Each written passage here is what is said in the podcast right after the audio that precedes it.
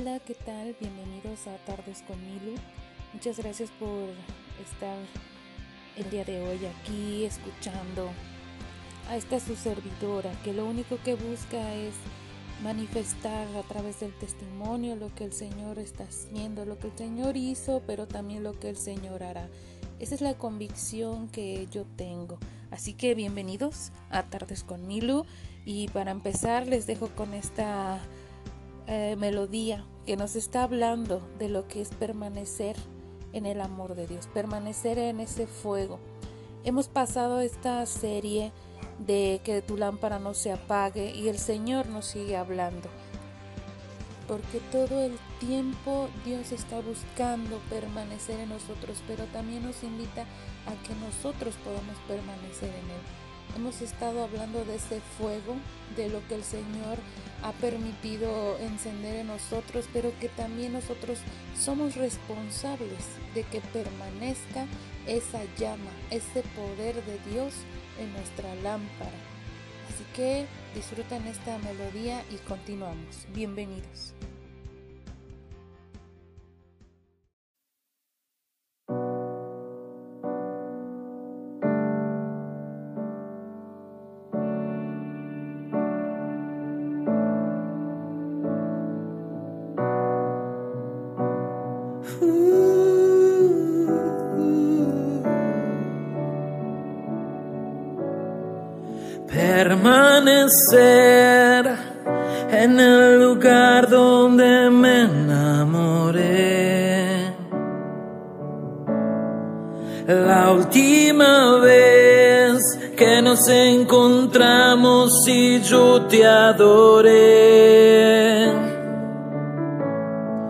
Permanecer en el lugar donde me enamoré la última vez que nos encontramos y yo te adoré. De oídas se había oído, mas ahora mis ojos te ven. Se había oído, mas ahora mis ojos te ven.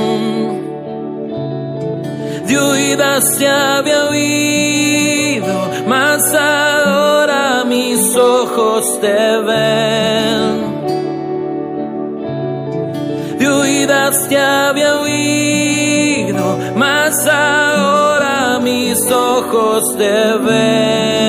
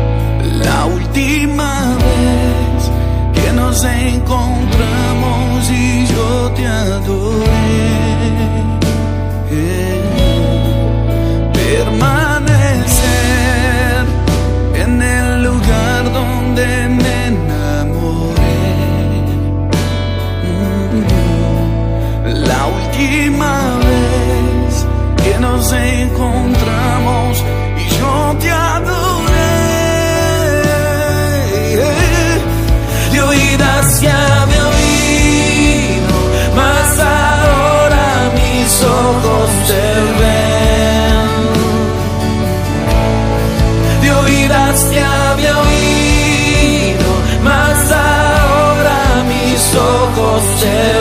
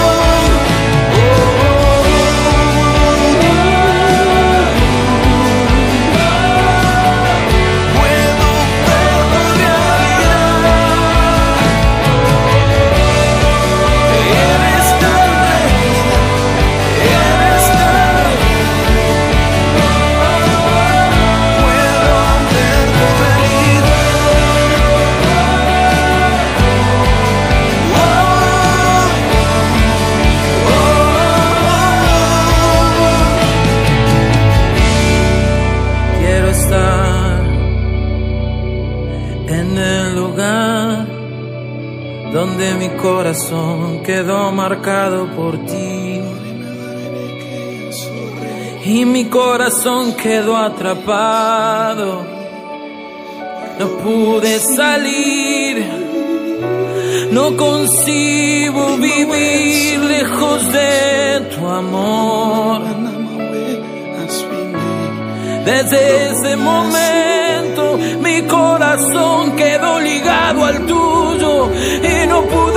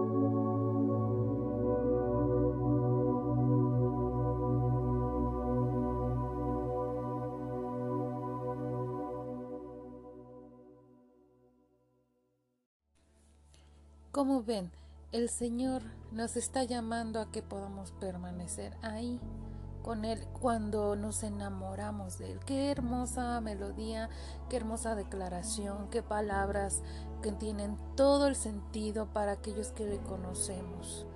Hoy vamos a hablar del tema de precisamente que es permanecer. Hemos visto a, lo largo de cinco capítulos con diferentes eh, explicaciones, con diferentes invitados, cómo nosotros como humanos tenemos esa identidad, identidad que nos hace ser parte de un linaje escogido.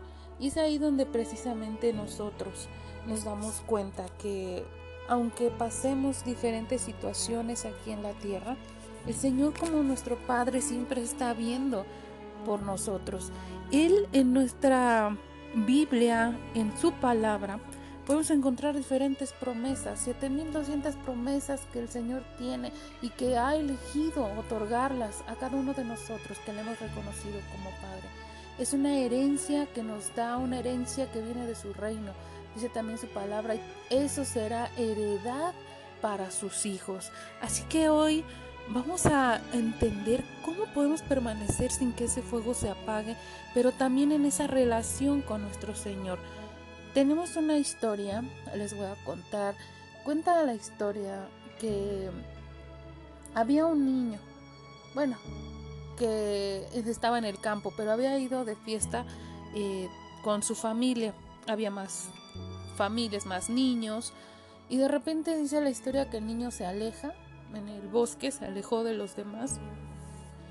Y que entonces el papá a lo lejos ve que de un árbol, el niño jugaba cerca de ese árbol, pero de ese árbol estaba bajando una serpiente, una serpiente venenosa de esa zona. Y que el papá le grita, hijo, pecho tierra, tírate al suelo. Y que el hijo se tiró al suelo inmediatamente. Y todos sorprendidos le preguntan, oye, ¿cómo es que tu hijo ni siquiera volteó ni te preguntó? Sin embargo, obedeció. Y contestó la mamá, es que hace mucho que mi hijo y mi esposo, mi hijo y su padre, tienen una relación tan cercana que él escucha su voz y obedece. Escucha su voz y obedece. Entonces, vean esa intimidad, esa relación tan cercana de hijo con padre, padre e hijo, Y si eso pasa entre humanos, eso pasa aquí en la tierra, ¿qué no puede pasar si nosotros estuviéramos en esa intimidad con nuestro Señor? Qué bondadoso es nuestro Dios, qué soberano, pero también qué cercano es a lo que nosotros eh, podemos necesitar o requerimos de Él, de su atención, de su oído, de, de su amor, de ese abrazo, de ese apapacho en tiempos de, de temporadas tristes, temporadas de conflicto, temporadas complicadas, oscuras, tempestuosas. Pero el Señor está ahí.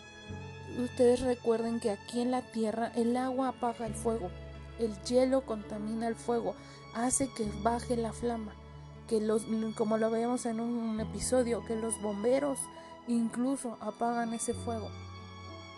Pero ¿qué podemos hacer para que aunque quedara una chispita ahí, podamos permanecer y encender, avivar ese fuego? ¿Qué podemos hacer? Eso es lo que hoy eh, a mí el Señor me ha estado inquietando y me decía, permanece, permanece en ese fuego. No, Señor, es que es difícil, es que el prójimo hace esto, es que yo no hago esto, es que yo no puedo. Y siempre, ¿no? Quejándose, es que esto, lo otro, tal persona, tal fulano, sutano. No, eso apaga el fuego, apaga el fuego. Y el Señor dice, yo te preparé, todo tiene un propósito. Romanos 8:28, todo tiene un, un fin bueno para aquellos que son llamados al propósito. Entonces, ya hemos visto en la temporada anterior del propósito que Dios tiene para nosotros. Ahora es momento de activarnos y seguir permaneciendo en las virtudes, benevolencias de nuestro Señor, en ese propósito que puso en nosotros y esa llama, ese fuego debe arder constantemente. Así que acompáñenme en esta ocasión a la palabra. En la, carta segunda de Corintios, capítulo 4, versículos 6 al 7. Se los voy a leer en la versión Reina Valera. Y dice, porque Dios, que mandó que de las tinieblas resplandeciese la luz, es el que resplandeció en nuestros corazones para iluminación del conocimiento de la gloria de Dios en la faz de Jesucristo. Se las voy a leer en la nueva traducción viviente. Dice, pues Dios, quien dijo que haya luz en la oscuridad, hizo que esta luz brille en nuestro corazón, para que podamos conocer la gloria de Dios que se ve en el rostro de Jesucristo. Ahora tenemos esta luz que brilla en nuestro corazón, pero nosotros mismos somos como frágiles vasijas de barro que contienen este gran tesoro esto deja bien claro que nuestro gran poder proviene de Dios, no de nosotros mismos. Ahí en esta versión me fui hasta el versículo 7. Entonces nos está hablando de que Él, nuestro Dios, hizo la luz. Nos formó no solamente a la luz que vemos en el cielo, nos formó a ti y a mí como luz para que brillemos, dice, para que nuestro corazón podamos brillar y conocer la gloria de Dios. De verdad es un mensaje, una enseñanza muy profunda, porque la luz es una, el brillar es otra, el conocimiento del corazón de Dios es otra, pero la gloria es otro nivel. Él está hablando intrínsecamente, profundamente de esa comisión, de ese propósito, de eso eh, que quiere depositar y ha depositado en cada uno de nosotros. Pero también el versículo 7 habla precisamente de que somos vasos de barro. Fíjense, dice, tenemos este tesoro en vasos de barro. Está hablando de la delicadeza que, a nosotros nos corresponde. Recuerden que en otra parábola, en otra parte de la Biblia, nos asemeja como vasijas, como barro en manos del alfarero. O sea que estamos en constante movimiento y estamos siendo moldeados. Pero también somos frágiles. Fíjense lo tremendo de esto también dice, este tesoro está en vasos de barro para que la excelencia del poder de Dios sea del poder de Dios y no de nosotros mismos. O sea, Él nos hizo débiles, nos hizo frágiles, pero no nos hizo inmortales, precisamente para que nosotros se vea representado su excelencia. Y cabe aclarar que me refiero a inmortales, no nos hizo inmortales en este cuerpo carnal, en este cuerpo en la tierra, pero sí nos hizo para la eternidad. Y nos refleja que lo hizo con un propósito, porque Él es excelente en todo lo que hace. Él tiene el control de todo lo que está pasando. En su soberanía, Él sabe qué permite que pasemos, pero Él sabe que al final nosotros vamos a brillar. Dice, porque somos, Él creó esa luz, Él mandó a la luz para que resplandeciéramos en medio de las tinieblas. La luz no, es lo que tú puedes ver al ver todas las mañanas frente al espejo. La luz no es el brillo que puedas tener a través del maquillaje. La luz es tu actitud. La luz es la forma en cómo tú confrontas y afrontas las situaciones de la vida. Incluso esta semana platicaba con varias personas y llegábamos a la conclusión de que el permanecer en Cristo a veces da más problemas, aparentemente que el que estar en Cristo te trae calamidad, aparentemente. El detalle, y yo le comentaba a estas personas lo siguiente, lo que pasa es que si así es difícil con Cristo, imagínense la vida sin Cristo. Y quedamos meditando, ¿no? O sea, ¿qué está haciendo el Señor? ¿Por qué nos está ocurriendo a nosotros? preguntas que muchas veces no va a tener respuesta porque dice otra parte de la Biblia es que no pedís, no sabéis pedir. Ya no preguntémosle al Señor por qué, sino para qué. ¿Qué propósito me va a traer esto? Y les aseguro que esas preguntas cambian, porque si preguntamos con sabiduría la respuesta será con sabiduría y mejor aún porque habrá respuesta. Porque ya hemos escuchado que tenemos que avivar el fuego del don de Dios que hay en nosotros. Porque ya sabemos que somos esa lámpara, necesitamos el aceite y encendernos. Porque ya sabemos que va a haber enemigos, eh, que son los bomberos y buscarán apagar el fuego. Porque sabemos que muchas veces escondemos también la luz, pero ya sabemos que tenemos que, que salir de esa oscuridad, de salir del escondite y manifestar lo que Dios está haciendo en nosotros, porque en cada testimonio del que me está oyendo en este momento tiene poder. Porque tú puedes decir en el momento de, la dificultad, de la marea, de la tempestad, es que no puedo más, de esta no voy a salir. ¿Cómo me hablas de, de avivarme si estoy sufriendo? ¿Cómo me hablas de poder si me está doliendo? No puedo más, soy débil, necesito del Señor. Y es que precisamente ahí ese es el secreto que solamente a los pies de Cristo humillándonos, ahí está a punto de encender un fuego mayor. Y es que carnalmente no lo vemos y es que la lógica del mundo no compagina con lo que el Señor tiene para nosotros. Y ahí puedes ver, y si lo has experimentado, yo lo he experimentado. Una vez que el Señor te saca de esa desesperación, de esa prueba, vas y predicas, vas y puedes compartir tu testimonio y la otra persona, wow, se sorprende, algo pasa.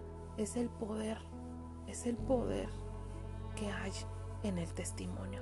El poder que hay a través de lo que tú sufriste, porque las lágrimas que derramaste tienen poder, porque el Señor dice, lo que tú siembras en llanto lo cosecharás en gozo. Porque también dice en Apocalipsis que esas lágrimas el Señor las recogerá y después las derramará en bendiciones. Y habrá gozo y ya no habrá dolor. Es ahí donde a lo mejor tú dices, no entiendo, es contradictorio. Pero saber que no es contradicción, es una mentalidad de reino. Es lo que el Señor está haciendo y permitiendo. Pero ¿sabes lo interesante de permanecer? Es que tienes la convicción de que nunca te suelta. De que aunque no le sientas, de aunque no lo veas, aunque no te hable, Él está a tu lado. Esa es la convicción que debemos tener, esa es nuestra permanencia, estar tomados de la mano de nuestro Señor, del brazo fuerte sustentados, y no nos va a soltar. Si Él puede permanecer a tu lado, a pesar de que fallamos, a pesar de que cometemos errores y pecados, creo que tú y yo podemos permanecer también de su lado. Porque cuando soy débil, soy fuerte. Dice, bástate de mi gracia porque mi poder se perfecciona en tu debilidad. Ahí te está diciendo el Señor, yo lo permito, pero si te dice, bástate de mi gracia, quiere decir que Él está contigo porque es algo de Él para ti. Un regalo inmerecido como la salvación, como el perdón. Pero es eso lo que el Señor te dice, permanece. Yo sé que es difícil, yo sé que muchos te tacharán de loco, que muchos no te van a entender, pero si tú permaneces, yo permanezco. Y dice el Señor, y si tú no permaneces, yo permanezco, porque yo sigo siendo fiel. Y porque estaré contigo, dice la palabra, hasta el fin del mundo. No más, no menos, hasta el fin del mundo. Ni siquiera aquí en la tierra pudiésemos encontrar un amor similar al amor de nuestro Dios, de nuestro Señor, que te diga, yo te amo y siempre te amaré hasta que me muera. Y hoy esa persona ya no está, esa persona ya no te ama, a lo mejor te odia, a lo mejor no quiere saber nada de ti, acabó mal esa relación. Y eso que fueron palabras y en su momento en ti provocaron una sensación carnal, emocional, anímica. Ahora imagínate que puedas tú escuchar al Señor diciendo te amo con amor eterno, yo voy a estar contigo hasta el fin del mundo. Y muchas veces somos tan apáticos y ni siquiera lo tomamos en cuenta y decimos, ay, sí, es una religión. Y vienen pensamientos, obstáculos, barreras que no nos permiten entender lo que Dios nos está diciendo en realidad. Él te está diciendo, di mi vida por ti. No me la pediste, no, porque te amé primero. Y Fíjense su amor extravagante y extraordinario que sin preguntar usted puede decir, no, es que no me preguntó, yo no le pedí que diera a su hijo por mí, yo no le pedí nada. No, es que nuestro amor carnal tiene un límite, pero el de Dios no tuvo límite. Y aunque Él sabía que a lo mejor no le íbamos a agradecer su sacrificio, su amor, aún así decidió amarnos primero. ¿Quién de ustedes hoy en día dicen, por esta persona yo doy mi vida? No me la pide pero porque yo le amo más. Es complicado, ¿están de acuerdo? Porque ella es algo carnal, es algo terrenal, o esa persona perfectamente es conocida, que no, no sé de dónde viene, no sé su familia, no sé qué ha hecho, yo le voy a dar mi riñón, aunque muera por amor a él. No, ¿verdad? Por eso es que a veces no podemos comprender el amor, la profundidad de nuestro Dios, porque nosotros no sabemos amar como y es que cuando empezamos esta relación y esta permanencia con nuestro Dios, muchos te tacharán de loco, de dejado, y exageradamente te dirán, es que tú no te pareces a Dios, es que tú realmente eso es lo que aprendes, es que mira cómo se aprovechan de ti, mira, te hacen bullying, y empezará esas ascuas de fuego a caer porque no comprenden el amor que ahora hay en ti. No comprenderán esas ideas locas de cómo tú manifiestas el amor sin, sin importar nada a cambio. Ese amor incondicional. El permanecer en esta vida, en este llamado con el Señor, tal vez no es el camino fácil, pero lo que sí estoy segura que es el único camino, el único. Así es, porque dice su palabra, que Jesús es el camino, la verdad y la vida. Nadie más y nadie llega al Padre si no es por Él. Nadie tiene ese acceso si no es a través de Jesús. Y es que Jesús, dice la palabra, es el único que tiene la capacidad y benevolencia de interceder por nosotros. Ese es nuestro Jesús, ese es el amor de aquella cruz que muchas veces hacemos a un lado por no tener el conocimiento o por no querer incluso acercarnos y muchos dicen, es que allá te comprometen, es que te prohíben, es que nadie prohíbe, se hace por amor, un amor locamente extravagante. Porque muchos se justifican, es que yo no tengo que hacerlo, yo no puedo, yo no debo, disfrutaré mis años de juventud y ya después veremos. ¿Por qué? Porque atrae las cosas que no edifican, atraen las cosas peligrosas del mundo, atraen las cosas que, que no están bien. Eso es la carne contra la carne, la rebeldía misma. Pelea la carne, pero esta vez con el espíritu.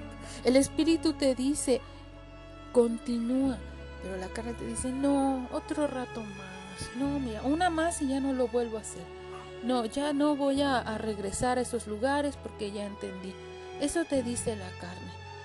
Pero miente, la carne siempre va a buscar agradarse, siempre va a buscar lo que satisface y el espíritu va a buscar agradar a Dios, va a dejar lo que no está bien. Entonces es la lucha carne y espíritu.